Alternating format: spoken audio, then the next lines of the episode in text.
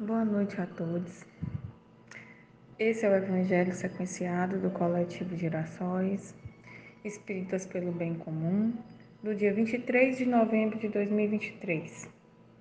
Hoje nós vamos estudar o capítulo 28, que trata das coletâneas de preces espíritas.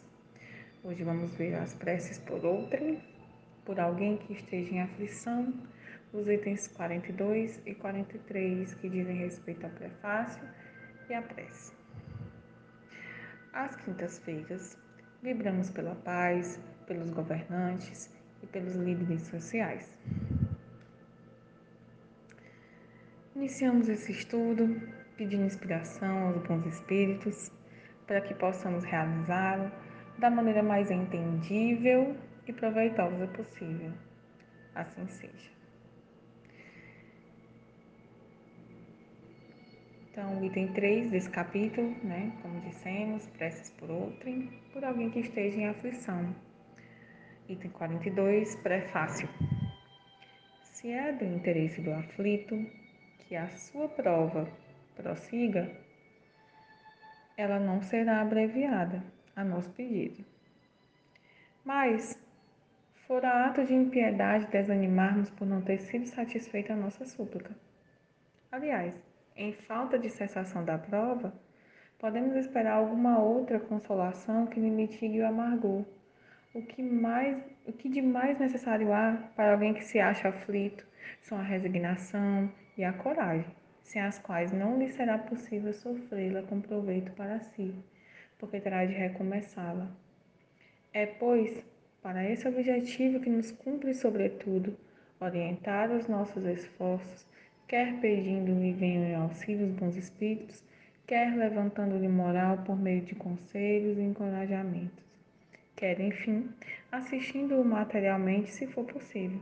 A prece, nesse caso, pode também ter efeito direto, dirigindo sobre a pessoa por quem é feita uma corrente fluídica com o intento de lhe fortalecer o moral.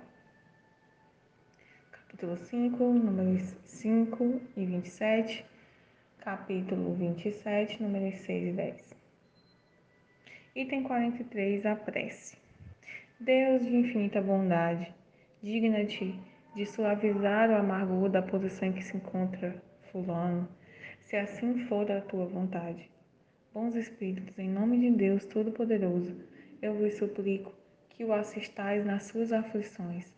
Se no teu interesse elas lhe não puderem ser poupadas, Fazer e compreenda que são necessárias ao seu progresso. Dá-lhe a confiança em Deus e no futuro que las tornará menos acerbas. Dá-lhe também forças para não sucumbir ao desespero, que lhe faria perder o fruto dos seus sofrimentos e lhe tornaria ainda mais penosa no futuro a situação.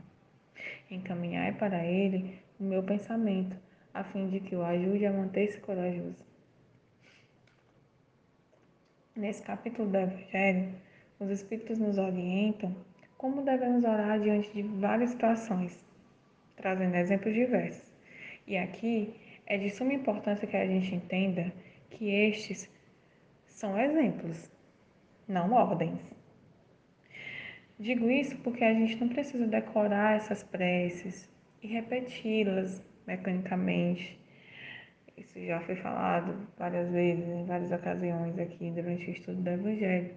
A gente precisa entender, na verdade, a sua essência para que possamos orar da maneira mais útil possível e da maneira que de fato nos aproxime dos princípios da caridade e nos distancie do orgulho e do egoísmo. Ao orarmos por aqueles que estão aflitos, observe que os Espíritos não nos orientam a pedir a Deus que a pessoa em questão pare de sofrer simplesmente. Isso porque sabemos todo sofrimento tem uma raiz, tem uma causa. E enquanto não nos desfazermos dessa raiz, o sofrimento e a aflição vão permanecer. E aqui eu não vou nem entrar no mérito da questão de que Deus não pune ninguém. Eu acho que isso fica para um outro capítulo, né, de maneira mais aprofundada. Então, supondo que entendemos isso, quando sabemos de alguém que esteja aflito, devemos sim orar para que Deus auxilie aquela pessoa. Diminua, abrevie ou cesse seu sofrimento, sim, se isso for o melhor para ela. Mas já o faça sabendo que, de alguma maneira, a sua prece chegará até ela e contribuirá positivamente no seu processo. Essa percepção é fundamental que tenhamos quando formos orar por alguém ou em qualquer outra situação. O poder que a prece tem quando ela é feita é, de coração. Né? Então, mais importante do que cessar simplesmente o sofrimento de alguém aflito é que aquela pessoa tenha ferramentas para passar por aquele problema, digamos assim. Né? Então, que ela tenha a coragem, a resiliência que for necessária. Então, muito mais importante a gente é, orar pedindo isso do que pedindo simplesmente para que a pessoa pare de sofrer. E aqui eu não estou dizendo que a gente está desejando que as pessoas continuem sofrendo porque elas merecem sofrer. Não tem nada a ver com isso, certo? Eu espero que isso é, tenha ficado claro na minha fala. Apesar das poucas palavras, eu sinto que foram bem inspiradas e desejo que tenham chegado até você que me ouve, trazendo inquietação, uma reflexão né, sobre o sentido da prece. E agradeço a Deus e aos bons espíritos. Peço também o socorro necessário a cada um daqueles que estão aflitos, por motivos diversos, que essas pessoas possam sentir, mesmo que minimamente, o amor divino. Boa noite a todos, que assim seja.